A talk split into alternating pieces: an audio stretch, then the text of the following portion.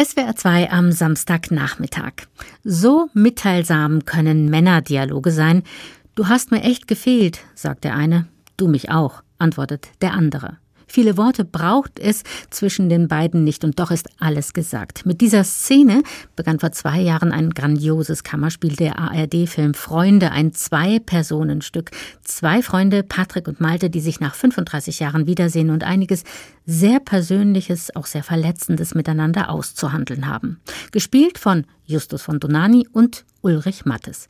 Freunde sollte eigentlich ein klassischer Einzelfilm sein, doch nun gibt es eine Fortsetzung am 28. Februar im ersten, nämlich mit den zwei Freunden. Offensichtlich gab es da doch noch eine Menge mehr zu erzählen und ich freue mich sehr, dass ich darüber jetzt mit einem der beiden Helden selbst sprechen kann. Einem Schauspieler, der durch seine intensive Präsenz besticht. Grimme-Preisträger, Charakterdarsteller, nämlich mit Ulrich Mattes. Grüße Sie, Herr Mattes, und schön, dass Sie sich für uns ein wenig Zeit nehmen. Sehr gerne, ja. Hallihallo, guten Tag. Herr Mattes, eigentlich war ja mit diesem ersten Film Freunde sehr viel gesagt, also alles Wichtige, was so zwei unterschiedliche Männer bei Spaghetti und Wein ausloten können. Ein sehr starker Auftritt. Hätten Sie sich denn eigentlich überhaupt eine Fortsetzung vorstellen können oder wollen? Offen gestanden ja. Also können sowieso.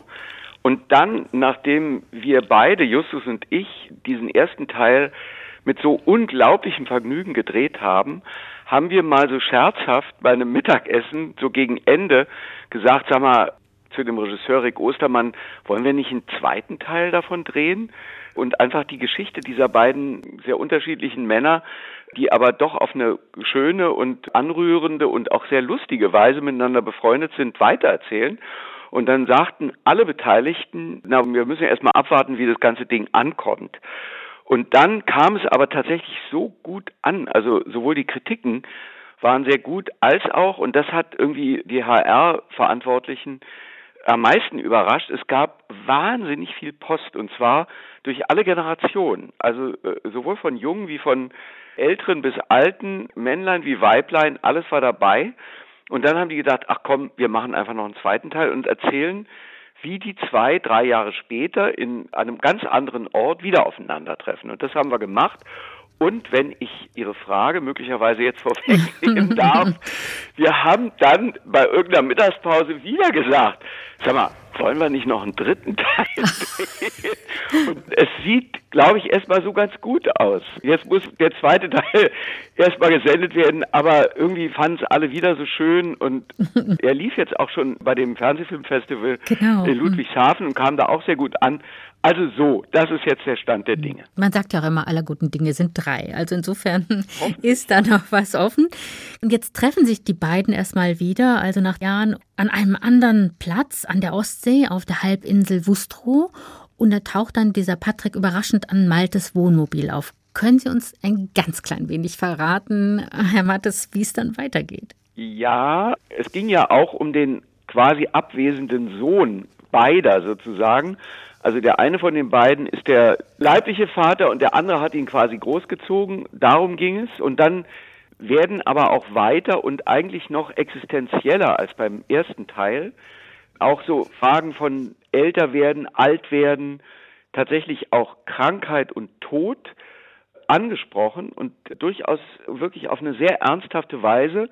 Immer wieder aber, und das ist das Schöne an dem ganzen Ding, gebrochen durch den Humor beider und durch, also muss ich natürlich gerechtigkeitshalber sagen, durch den Humor des Drehbuchautors, der uns das gegönnt hat, dass sozusagen diese ernsthaften Fragen auch immer gebrochen werden durch eine kleine ironische Bemerkung und sie verhandeln quasi weiter, was es heißt, Männer Anfang 60 zu sein, wie kompliziert das ist.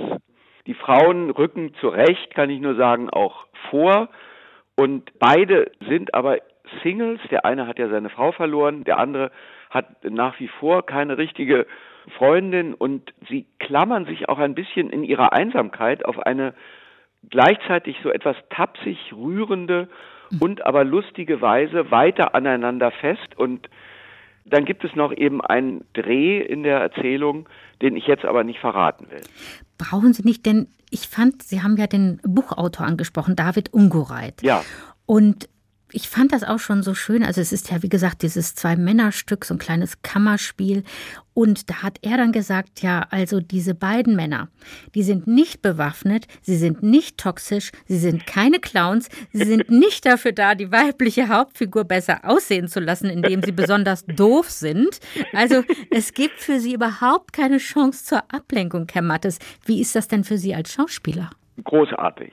Großartig. Also es wäre natürlich nicht so großartig gewesen, wenn ich mich entweder professionell oder privat mit meinem Kollegen, in dem Fall eben Justus von Donani, nicht so gut verstanden hätte. Aber mittlerweile sind wir, würde ich auch tatsächlich im richtigen Leben befreundet. Wir mochten uns nach dem oder während des ersten Teils schon sehr, wir spielen sehr gern miteinander und die Konzentration und auch die Kenntnis des Gegenübers und die Konzentration auf eben nur einen Partner, das war irgendwie ganz merkwürdig und wirklich beglückend, weil man traf sich jeden Morgen, es schien auch immer die Sonne da an der Ostsee, man traf sich da wie so eine Familie und dann tat man wieder so, als wäre man Patrick und Malte, war aber eben Justus und Uli und irgendwie vermischte sich das ein bisschen und die Vertrautheit führte zu einer wirklich großen Leichtigkeit und trotzdem einer großen Konzentration auf die Sache. Und das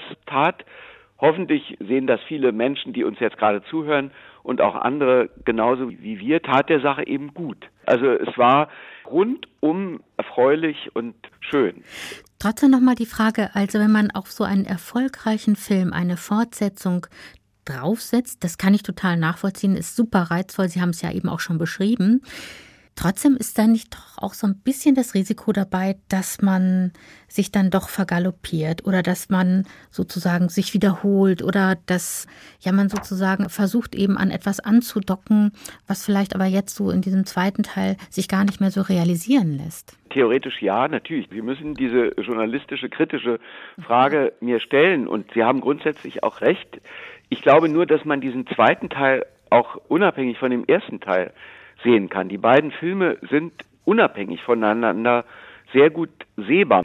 Es werden wirklich so grundsätzlich menschliche Dinge verhandelt, die eben nicht nur Anfang 60-jährige Männer ganz offensichtlich betreffen. Das entnehme ich der wirklich überraschend vielen Zuschauerpost, die es nach dem ersten Teil gab, die gesagt haben, das ist irgendwie wohltuend, dass man sich einfach mal auf zwei Individuen konzentrieren kann, deren Probleme, deren Miteinander, deren Humor, deren Biografie so über anderthalb Stunden teilen kann.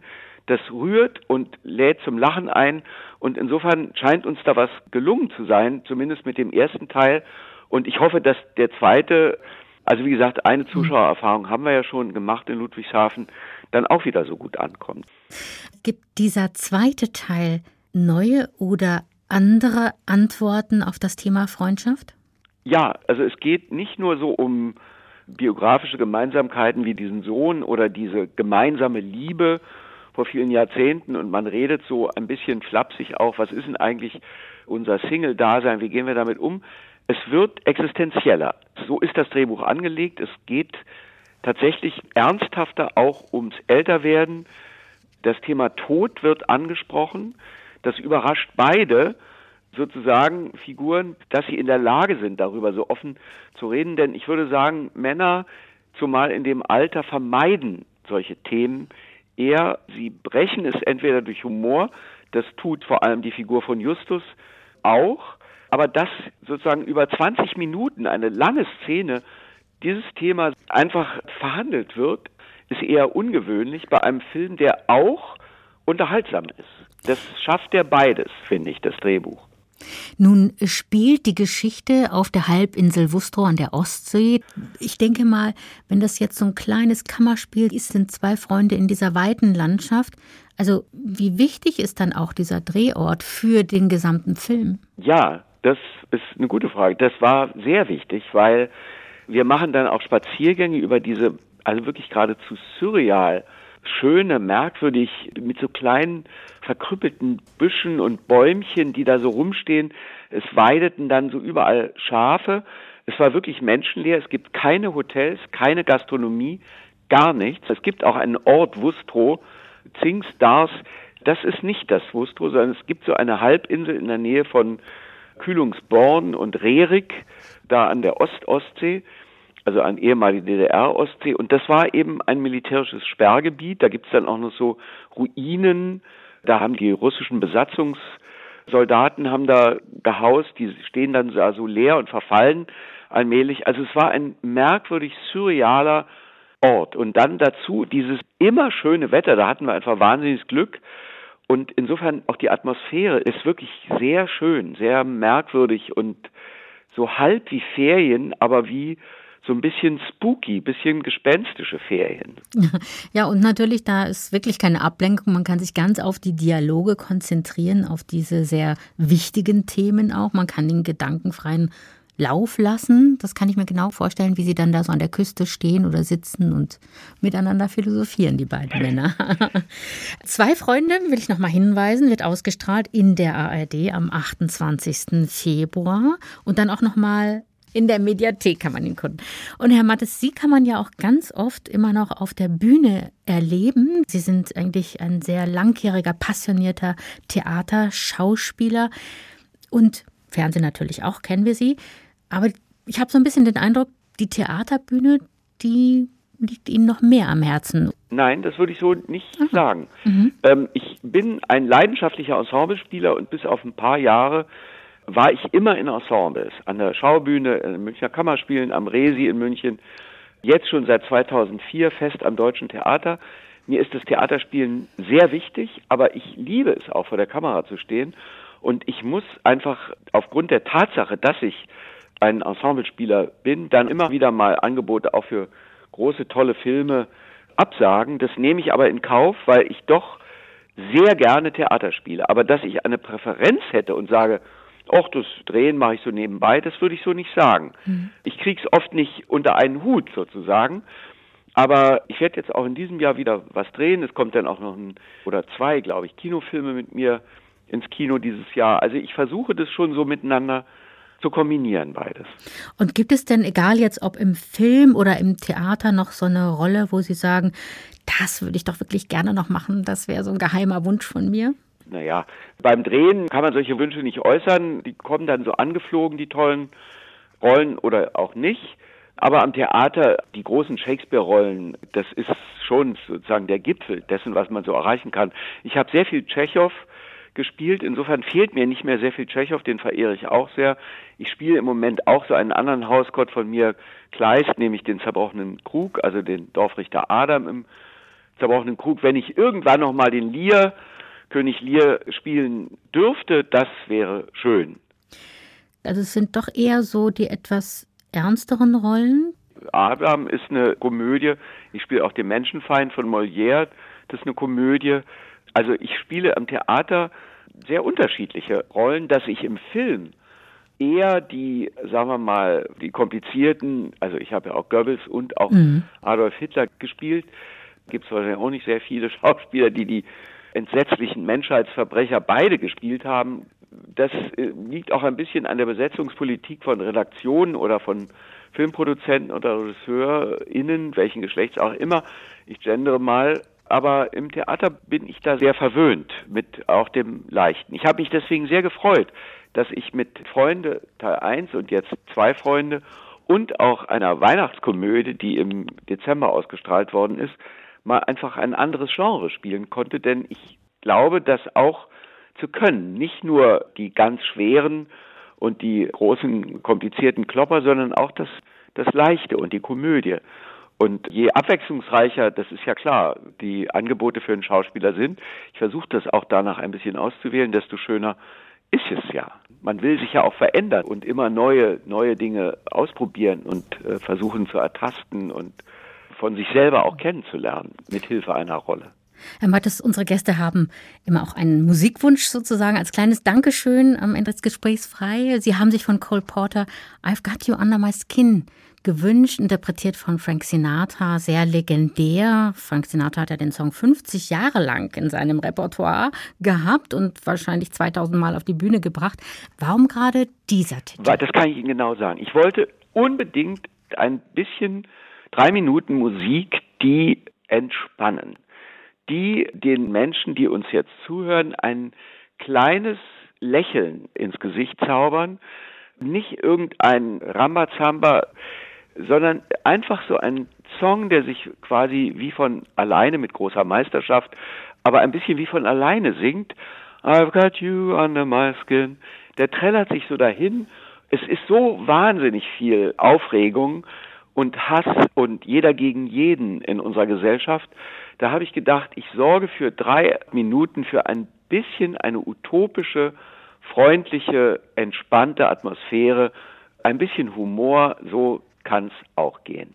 Das nehmen wir doch gerne mit.